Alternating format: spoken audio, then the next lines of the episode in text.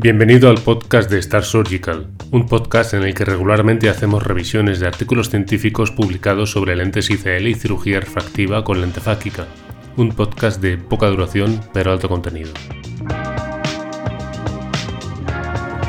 Yo soy Jorge Calvo Sanz y hoy hablaremos sobre el artículo Biometric Analysis Related Risk Factors Associated to Suboptimal Pulse in Eyes Implanted with Implantable Columnar Lenses este es un trabajo realizado por el equipo de los doctores Santiago Cerpa y Ángel Sánchez Trancón de la clínica Vista Sánchez Trancón en Badajoz.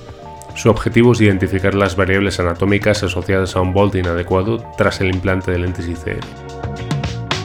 Para ello realizaron un análisis retrospectivo con 360 ojos de 360 pacientes con lentes ICL implantadas, miópicas o tóricas, Analizando las variables preparatorias blanco-blanco, keratometría central, paquimetría corneal central medido con pentacam y distancia ángulo-ángulo, profundidad interna de la cámara anterior, elevación de cristalino sobre la línea ATA, lo que es conocido como el lens rise, ángulos iridocorneales y volt postquirúrgico medido con OCT de segmento anterior, modelo visante.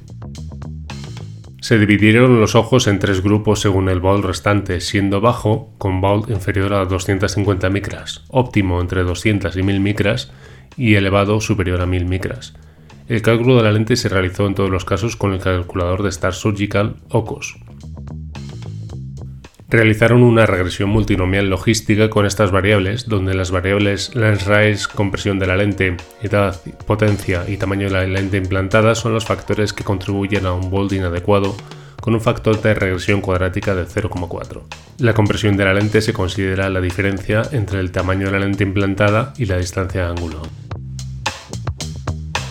Un lens rise elevado y una menor potencia miópica son factores de riesgo para un low bold y una compresión mayor de la lente ICL y el tamaño 13.7 son los factores de riesgo para un bolt alto.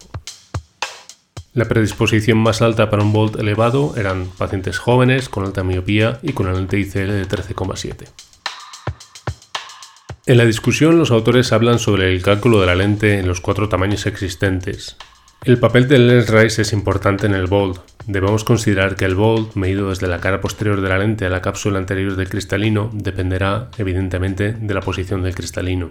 Así, cristalinos más retrasados estarán asociados a bolds elevados, sin que esto suponga que el cálculo de la lente sea erróneo. Un volt elevado por un lens rise reducido no implica que necesariamente exista un compromiso angular o una alteración de la función pupilar, como sí ocurriría si el tamaño de la lente fuera excesivo. La compresión de la lente, como la relación entre el tamaño de la misma y la medida ángulo-ángulo, sulcus-sulcus o blanco-blanco, también es otra de las variables que modifican el volt y que sí habla de si el cálculo de la lente es correcto o no. Los autores describen un aumento de 30 a 75 micras por cada 0,1 milímetros de compresión. En este sentido, el 75% de los ojos con un volt excesivo presentaron una compresión superior a 1,05 milímetros, mientras que los ojos con un low volt no estaban asociados a una compresión baja de la lente, sino a un lens rise elevado. En las conclusiones, los autores afirman que el lens rise y la compresión de la lente son los factores primarios para asistir en la elección de la lente. Bueno, esto ha sido todo por hoy. Esperamos vuestros comentarios sobre el artículo y os invitamos a seguirnos para no perderos el siguiente capítulo. Un saludo.